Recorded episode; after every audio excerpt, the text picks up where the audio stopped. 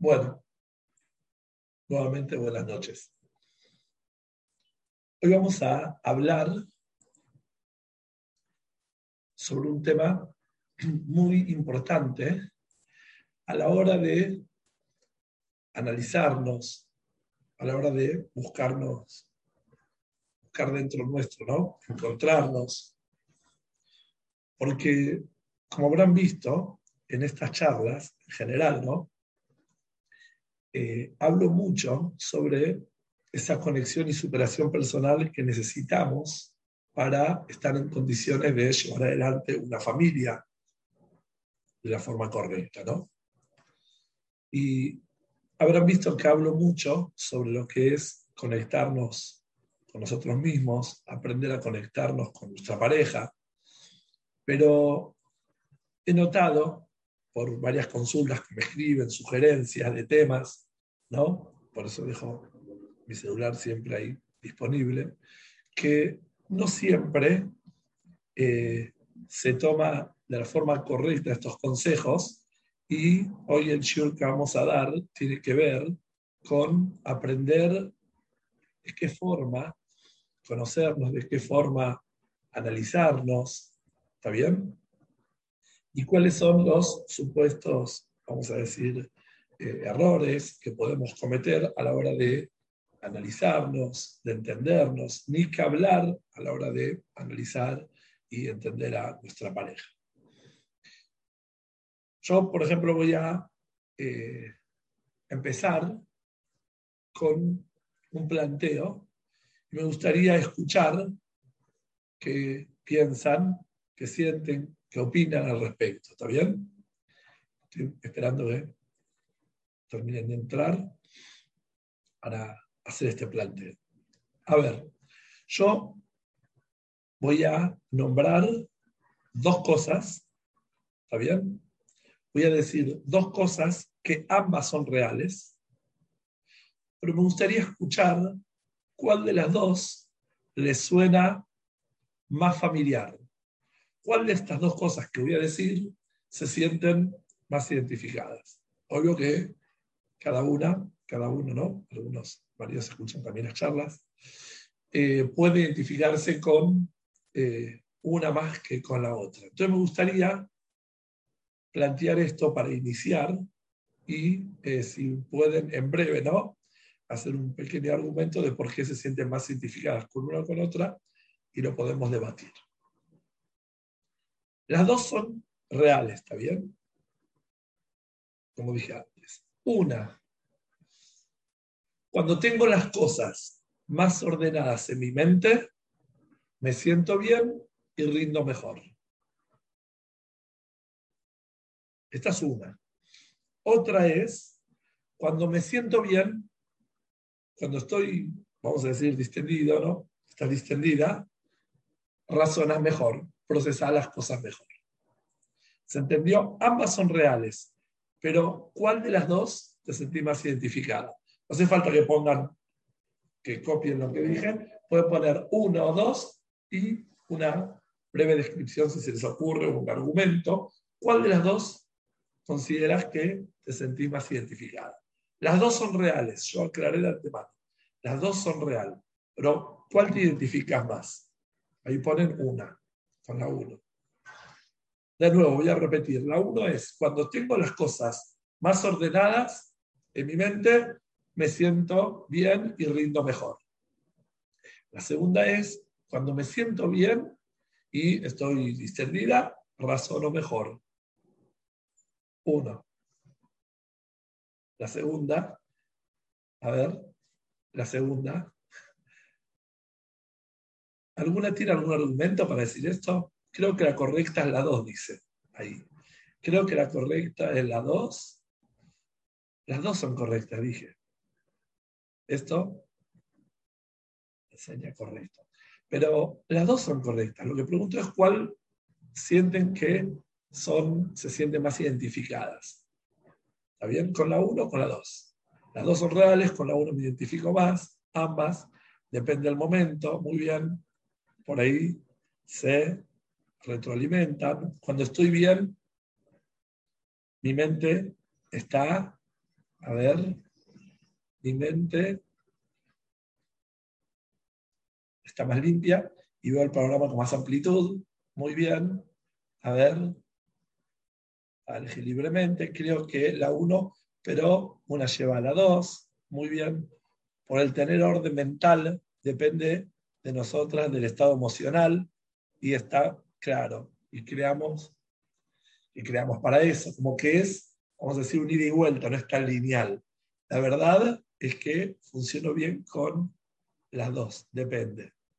Muy bien, quizás el estar ordenada, la mente me calma, mi estado emocional, wow, muy bien. La una, por razono y después siento. Muy bien, van dando distintos argumentos. Ambas son verdad. Cuando yo les pregunto con cuál se identifican más, la finalidad de este análisis es para conocer un poco más el grupo, ¿eh? para conocer un poco cómo eh, encaran la vida. Entonces, se dieron cuenta que las dos son reales. Algunas dijeron que se identifican más con una que con la otra. Algunas argumentaron por qué una lleva a la otra. Y algunas dijeron, depende en qué situación. Según la situación que esté viviendo, me voy a identificar más con una que con la otra. En fin, atrás de todo este debate hay algo muy claro, que mente y corazón están conectados. ¿Por qué? Porque si tengo las cosas más ordenadas, me siento mejor. Es una afirmación. Otra afirmación es, cuando me siento mejor, razono mucho mejor. Cuando me siento bien, razono más coherentemente. Quiere decir que vemos que hay una dependencia ¿no? importante entre lo que pasa en nuestra mente con lo que sentimos. Lo mismo al revés, lo que sentimos como influencia en nuestra mente. ¿Por qué inicio la charla con este análisis? Mejor dicho, ¿para qué? Para poder comprender qué nos pasa, para poder entender mejor qué sucede y cómo manejarnos y comprender las situaciones que vamos a estar mucho mejor en forma personal y en pareja, en familia, y las situaciones donde vamos a quizás pifiarlo, ¿no? Estar no tan bien. Hay veces tenemos desórdenes en la cabeza, no tenemos claras las cosas y esto nos perjudica, y en algunos casos al revés. Estamos emocionalmente comprometidos y no razonamos bien, nos equivocamos, cometemos un montón de errores. Ahora, si haría otra pregunta, ¿cuál sería más grave?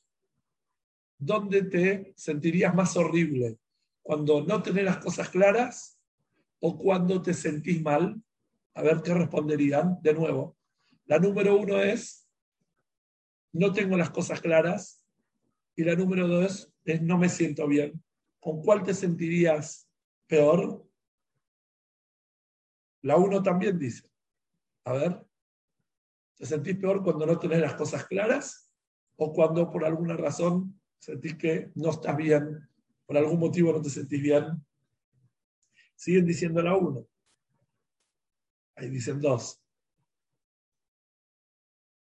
Quiero un poquitito que ustedes vean los resultados y vean cómo eh, va saliendo que la número uno de alguna forma gana, no gana en competencia, sino en cantidad. ¿no? Si tengo las cosas claras y no me siento bien, puedo elegir buscar ayuda o algo que me guíe y sentirme mejor. Muy bien. Es verdad, es verdad. Quiere decir que tenés un argumento porque no tener las cosas claras es peor que sentirte mal. Más allá que anteriormente vimos que si te sentís mal, razonas peor. Todos estos interrogantes que estoy haciendo simplemente son para que notemos cómo necesitamos tener mayor claridad de cómo somos cada cual, qué nos sucede y qué nos afecta más. Hay personas que le afecta muchísimo no tener las cosas claras. Hay personas que no les interesa, quieren sentirse bien y listo. A ver, ponen, si la única forma que tengo de detectar que no tengo las cosas claras es el aceptar que no me siento bien. Muy bien, ahí está, ahí se ve de forma vamos a decir, eh, de viceversa, ¿no? Que cuando no me siento bien, ahí me doy cuenta de que no tengo las cosas claras.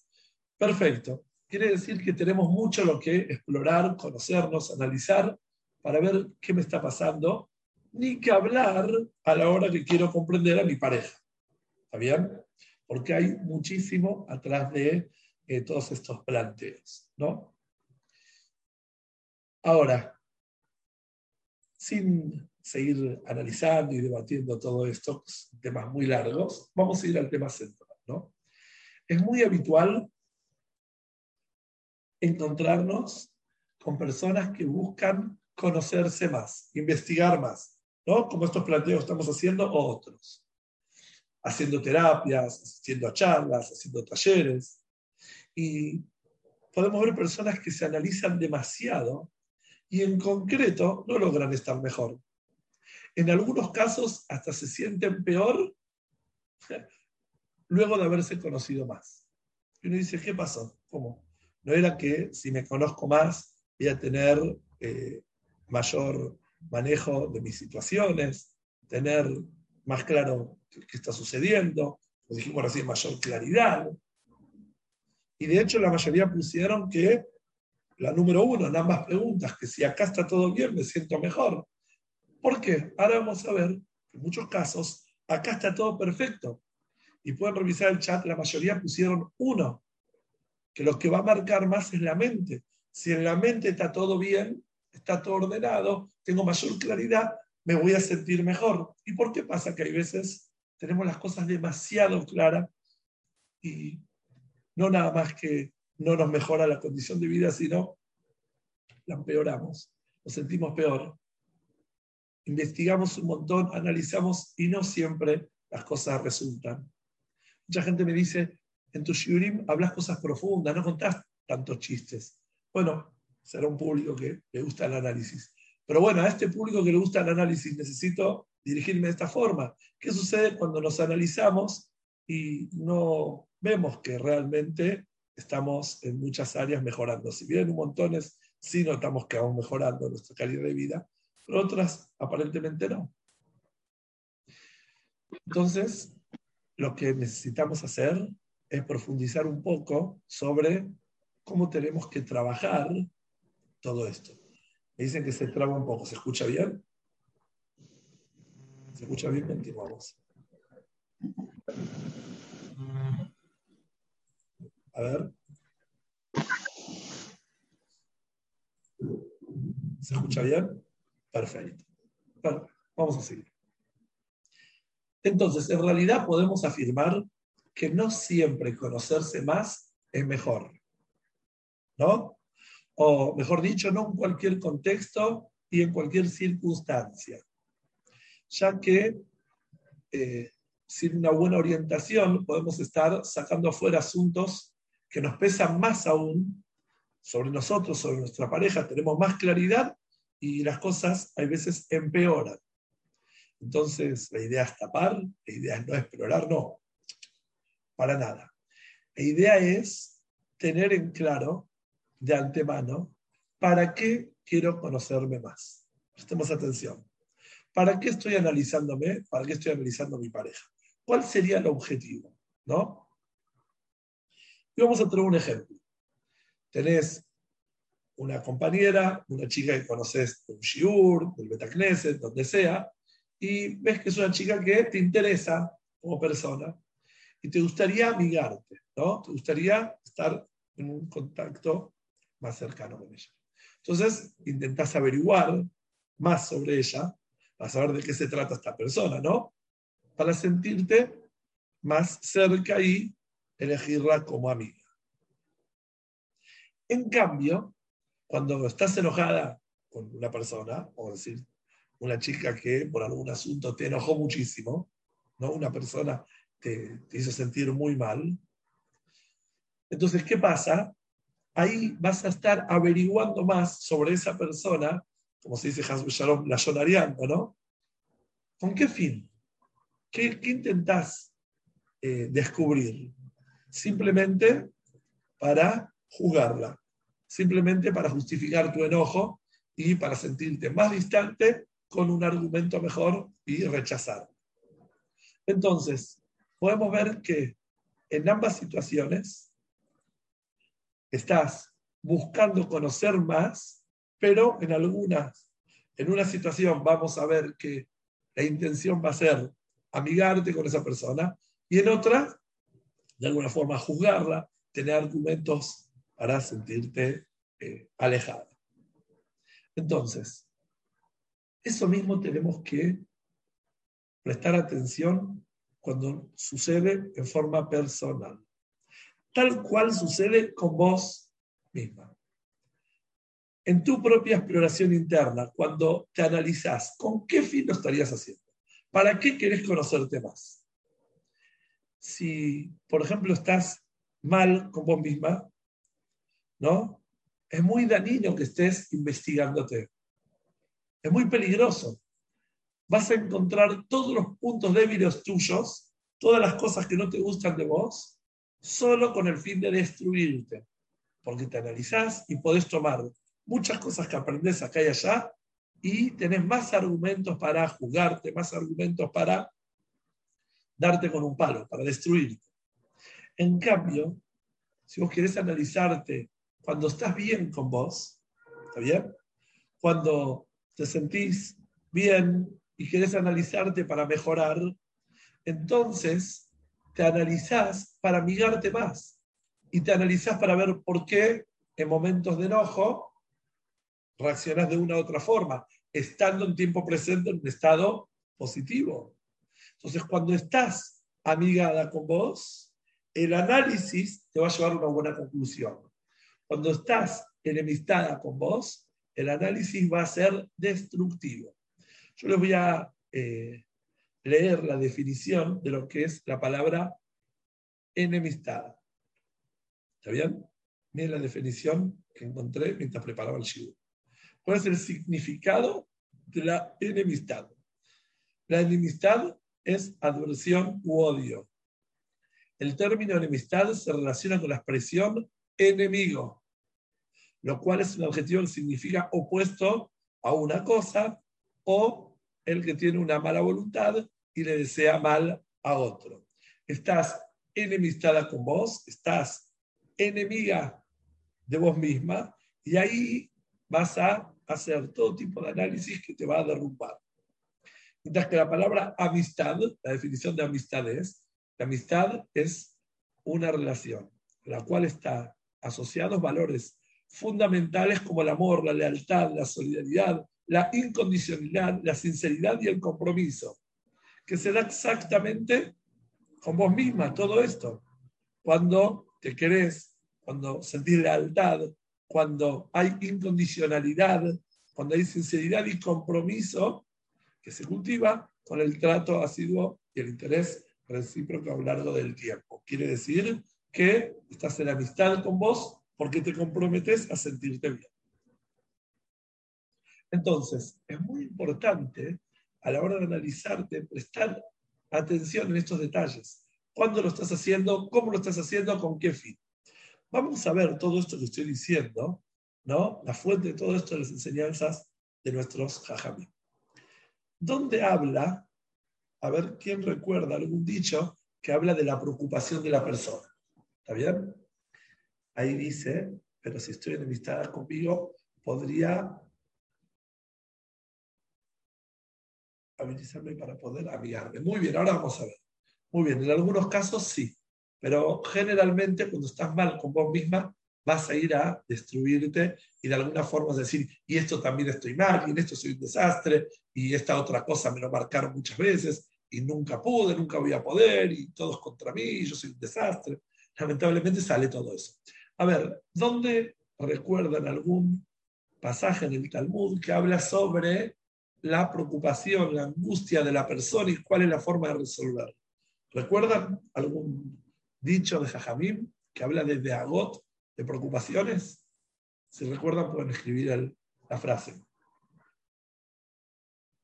Hay una frase muy famosa que tiene dos versiones en la Gemara cómo se descifra, ¿no? Está escrito de Aga Belev Ish, muy bien, ahí está. de Agabelev Ish. Mientras la decía, la estaba escribiendo.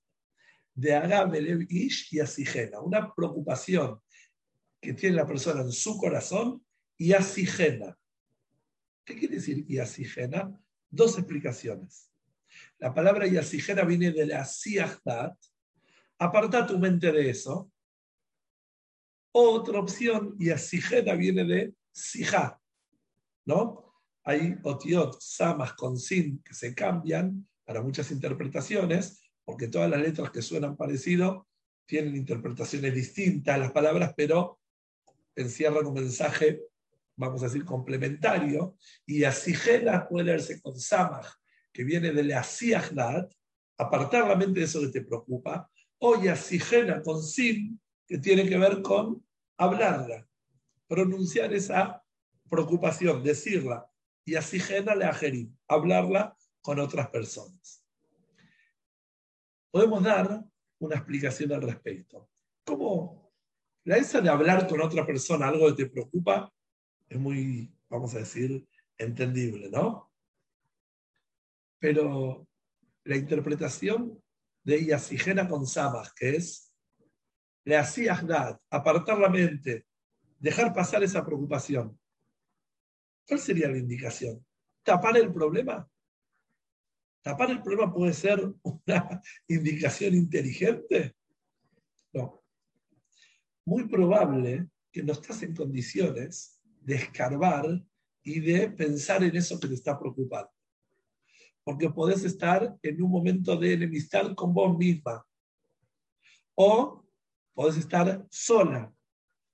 Entonces, según lo que dijimos anteriormente, podemos comprender de que no siempre tenés que concentrarte en la dificultad para analizar el problema.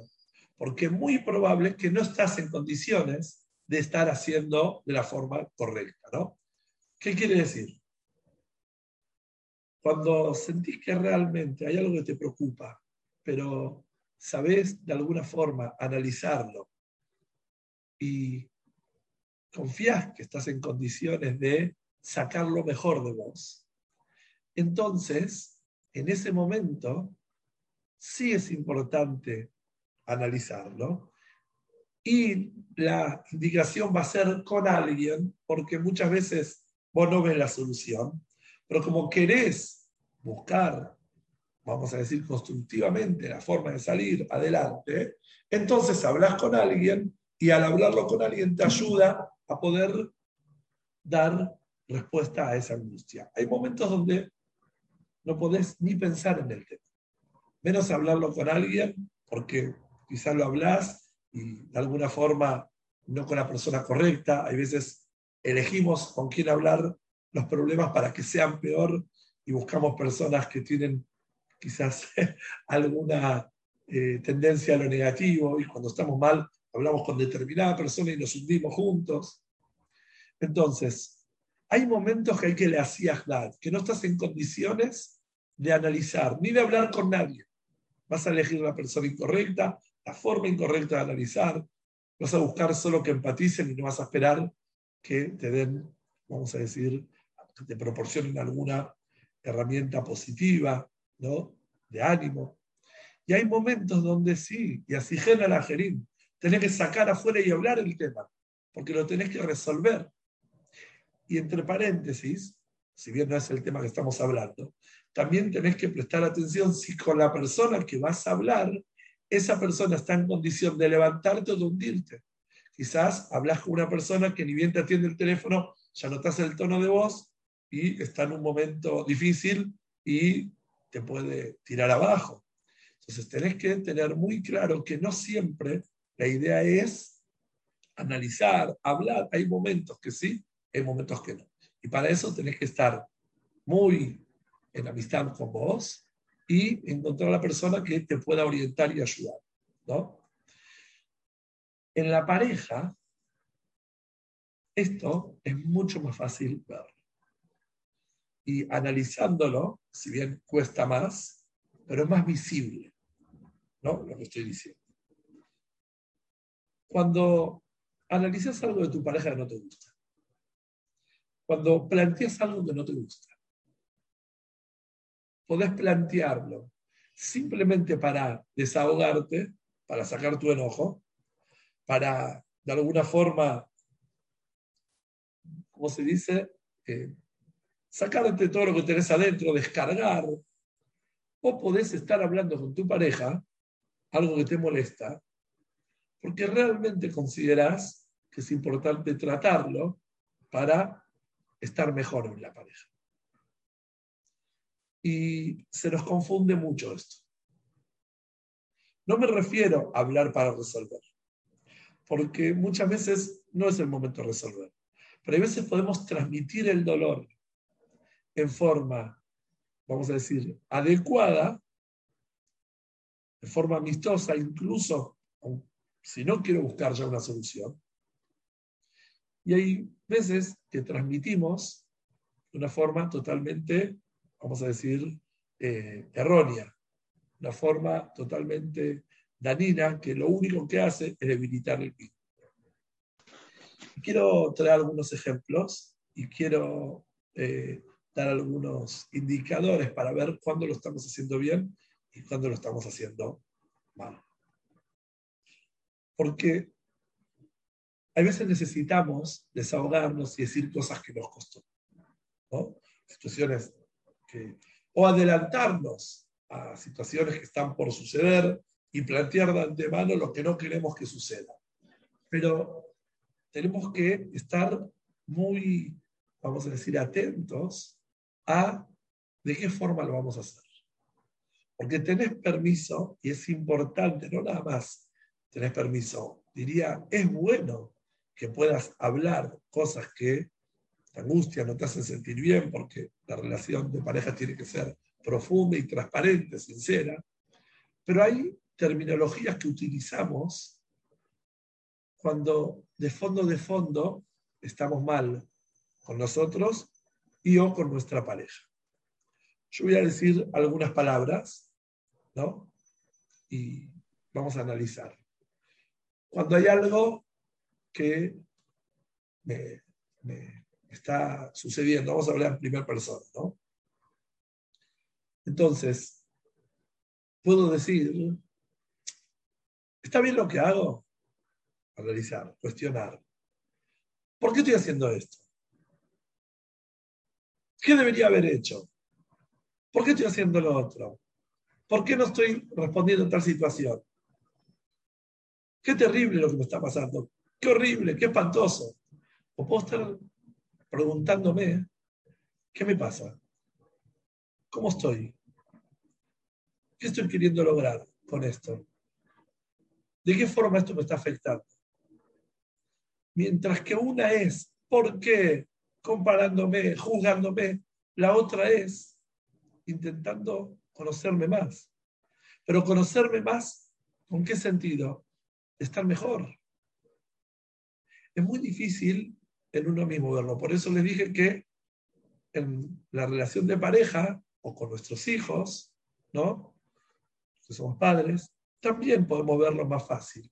Si la forma que estamos expresándonos es juzgándonos o juzgándolos, acusándolos, o la forma de plantear es queriendo entender mejor, queriendo acompañar mejor, sea nuestra pareja, sea nuestros hijos, queriendo proporcionarles un modelo distinto, un modelo mejor.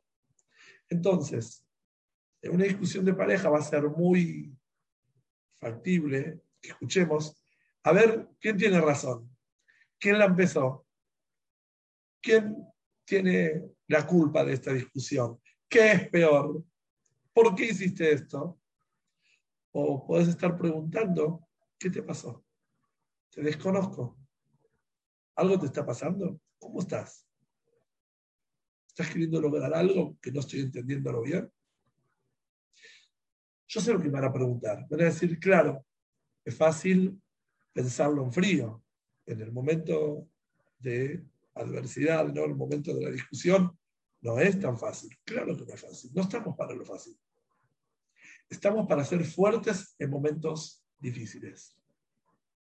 Esa, ese argumento, eso qué difícil.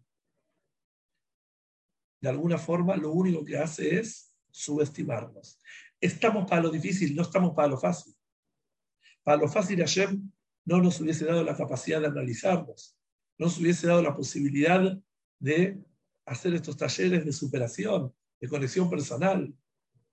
Es difícil, para eso estamos.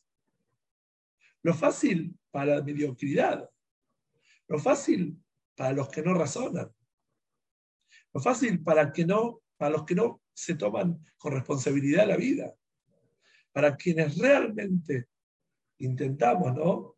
identificarnos con personas pensantes, personas que analizamos, personas que quizás buscamos un tipo de eh, orientación más profunda. Y claro, estamos para lo difícil, no estamos para lo fácil. Y estamos para analizar qué estoy queriendo lograr, con qué fin estoy marcando esto a mi pareja.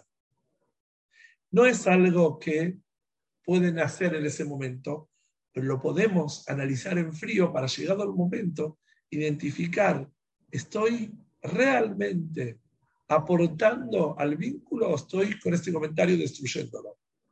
Y puedo aportar muchísimo queriendo descargar nada más, haciendo las preguntas correctas. Ahora comprendemos con más razón lo que hablamos en el shiur anterior, ¿no? el shiur que se llamaba placer ya o eh, satisfacción, donde hablamos de la importancia de tener una vida con sentido, una vida con propósito, ¿no? Como lo hablamos en la charla anterior, donde la crítica puede ser constructiva si va a estar muy claro hacia dónde vamos en la relación de pareja, qué estamos buscando lograr. Y nuestra vida, nuestra pareja, nuestra familia tiene objetivos claros. Y hoy voy a hablar un poco más de esos objetivos que no llegué a eh, explicarlos y explayarlos en la clase anterior.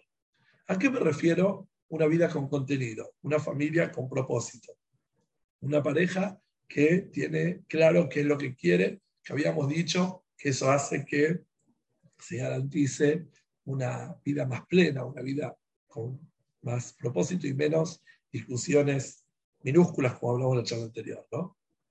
De hecho, me lo preguntaron, ¿a qué te referís? Objetivos. Y voy a hablar, voy a nombrar, ¿no? Algunos de los objetivos que son tan importantes que como sociedad cada cual asume la responsabilidad, ¿no? Un objetivo es, por ejemplo, busco formar con mi pareja en forma constante, no siempre, pero forma constante quiere decir en línea general un clima de respeto. Que voy a entrenarme a hablar con respeto ante cualquier situación. Que haya mayoritariamente amor, la forma de expresarse, sensibilidad por el otro, empatía, que haya valores espirituales, ¿no? Que haya valores de Kedushá, que se sienta, que hayan sentimientos por Hashem en la casa, que haya expresión de amor a Hashem. Cuando decimos Baruch Hashem por el día que tuve, cuando decimos Bezrat Hashem vamos a estar bien, como está escrito Shem Hashem Shagur fija, que el nombre de Hashem tiene que estar en tu boca constantemente. Bezrat Hashem, Baruch Hashem, gracias Hashem. Si Hashem nos pone esta prueba, donde se pueda traer a Hashem en la rutina de la casa, donde pueda estar presente en cada una de las cosas que hacemos, la Kedushá de la mitzvot. ¿Cómo la hacemos? ¿Para qué la hacemos? Hacemos una verajá un poco más despacio. Preparamos la mesa de Shabbat diciendo, esta mesa que sea Lichvot Shabbat. Hablamos y nos corregimos en la forma de hablar. Claramente nos queremos, ponemos en evidencia el amor de la pareja. Si nos queremos, podemos hablarnos mejor y constantemente vamos fomentando todos estos valores de respeto, Benadam la Javeró y Benadam la Macom, las cosas que tienen que ver con nuestros pares y con Akadosh Baruj con Dios, de una forma clara, latente. De esa forma sanamos un montón de cosas en nuestro pasado. Muchas cosas que quizás no nos gustaron y queremos no llevarla de la casa de nuestros padres, algunas al revés, gracias a ellos las tenemos, ¿no? Sanando así un montón de situaciones, situaciones desagradables, ¿no? Incluso de nuestra misma relación de pareja en otros momentos donde no teníamos este análisis, esta preparación, donde no teníamos estas herramientas para hacer algo mejor. Y es un tema de proponérselo, es un tema de predisposición, es un tema de decir, quiero lograr en mi familia, quiero lograr con mi pareja crear algo distinto. Eso es un objetivo claro. Que sea palpable el Benadam la y el Benadam la Que sea palpable la forma respetuosa de llevarnos y la forma de comunicarnos con Hashem en forma explícita. Qué increíble, qué maravilloso es cuando podemos decir gracias a Hashem por el día que tuve. Estoy rendido de tanto trabajo que Akadosh Barujú me dio. O espero la ayuda de Hashem para tener un día mejor mañana. Qué rico es tener a Kadosh Barujú presente. Qué vitajón, qué seguridad, qué paz, qué tranquilidad transmitimos en nuestra casa cuando hablamos de esa forma. Eso es un objetivo claro. Nosotros queremos que la próxima generación tenga un nivel de conexión con sus padres y con Akadosh Baruj mucho mejor que la que tenemos nosotros. Así vamos llevando al mundo a un tikkun, vamos llevando al mundo a una perfección. Cada generación agarra la experiencia de la generación anterior para mejorar la potencial y para sanar algunas cosas del pasado. Eso es tener un objetivo claro. Tener claro que en la Torah hay Benam Javeró, Benam Pero todo eso nace de Benadam Leatzmo, de cómo yo me trato a mí mismo. De la forma que yo me trato a mí mismo, voy a tratar a mis padres, voy a tratar a Kadosh Si me trato con amor, porque como dijimos antes, busco analizarme para estar mejor conmigo mismo, para conocerme y tener más herramientas de cómo llevar adelante cada una de las situaciones de la vida, voy a querer también brindarlo a mi familia. Y ese amor voy a querer también proyectarlo en los niveles espirituales, de cariño, amor, conexión con Akadosh Baruj Voy a compartir con ustedes algo personal. Estos años, atendiendo familias, parejas, ¿no? personas con distintas situaciones, fui descubriendo cómo Akadosh Baruj a través de las personas que trae a mi consultorio, está ayudando a sanar y dar significado a un montón de situaciones que viví, que fui testigo, ¿no? De cosas, de personas conocidas, donde hay respuesta absolutamente para todos los momentos de dolor. Voy a contar una experiencia personal, sin ninguna información, sin evidenciar nada, con una privacidad, pero para traer ejemplo, ¿no? ¿Cómo podemos sanar algo? viví una situación muy, muy, muy, muy difícil hace muchos años con una persona, más o menos hace 20 años, para no dar mucho detalle. Con una persona, una situación muy difícil, que me costó mucho tiempo eh, aceptar que me haya sucedido una cosa así. Tenía que ver con tratos, con cosas de esta índole. Y nunca entendí, ni tampoco me imaginé que algún día, además nunca me propuse entender por qué había vivido eso tan fuerte. Bueno, Baruch Hashem, con el tiempo, eh, fui olvidando, olvidando, ¿no? como dijimos, y así y así no tenía la capacidad de la opción de hablarlo con alguien porque no creía que hablarlo con alguien me podría ayudar. 20 años atrás no tenía esta apertura que de poco voy logrando, de saber que abriéndome y, pidiendo ayuda puedo superarme, pero opté por lo otro y así y así dejé de lado ese tema y, como se llama, lo reprimí, como quieran decirlo, dejé de lado. Hace un tiempito vino una persona y me dice, me pasó algo terrible que no creo que tenga solución. Lo único que necesito es que alguien acepte y entienda qué es lo que estoy viviendo. Y si alguien me entiende y me cree, ya es suficiente. Y me cuenta que le pasa algo terrible con una persona y empieza a destapar en mí esa historia que yo había vivido 20 años atrás, ¿no? Y es sorprendente, es emocionante, ¿no? Me, conmueve, que era muy claro que hablaba de la misma persona. Y yo, cuando me cuentan temas personales, no, no permito, si no es necesario, ¿no? que me den detalles de quién se refieren y todo. Y después, por los datos que me contó, de cómo había vivido esa situación, se refería a la misma persona.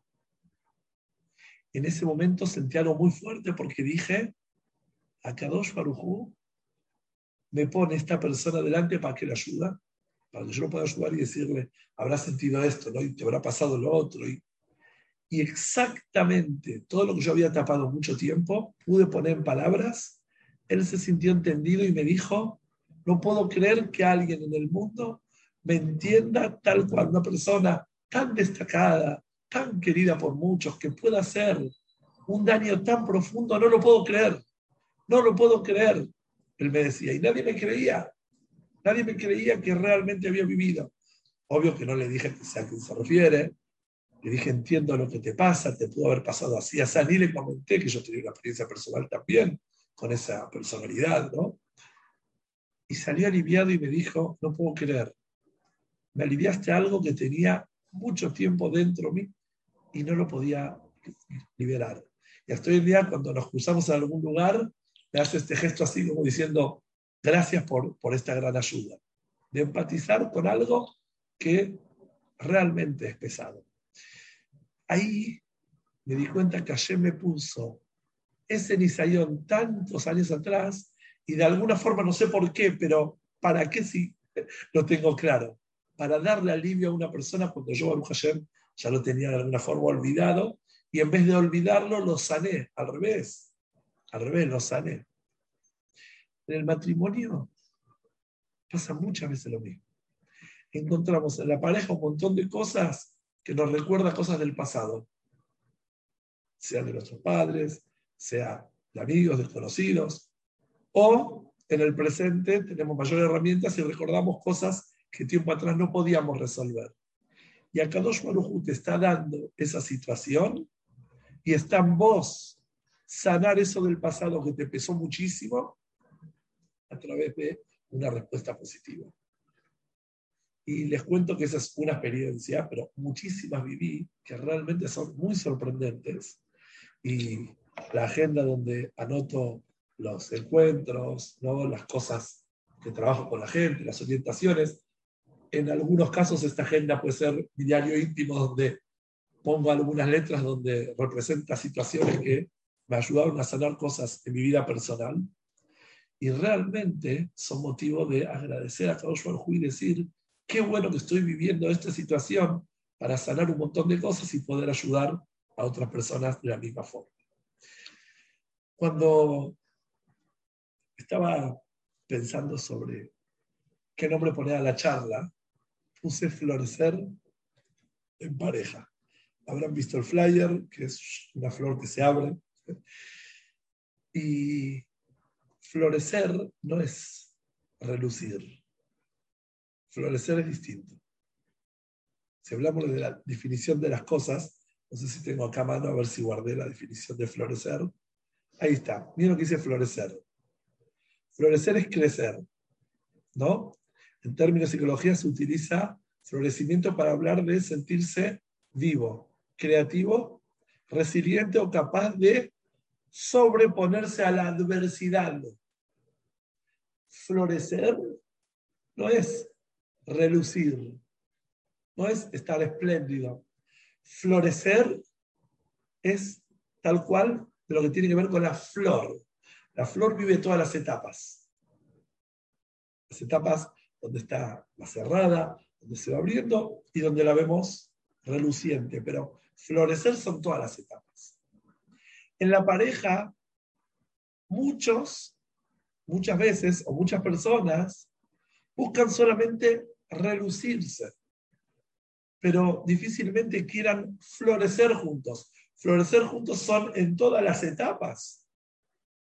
Como una flor que pasa todas las etapas. Si bien florecer la usamos para el momento donde está todo espléndido, pero florecer tal como la palabra dice es florecer, vivir todas las etapas de la flor, el crecimiento, el desarrollo, enfrentar los momentos de adversidad. Entonces, una pareja que realmente quiere florecer va estudiando cómo llevarse a lo largo de las distintas etapas. Y para eso se va proponiendo cosas.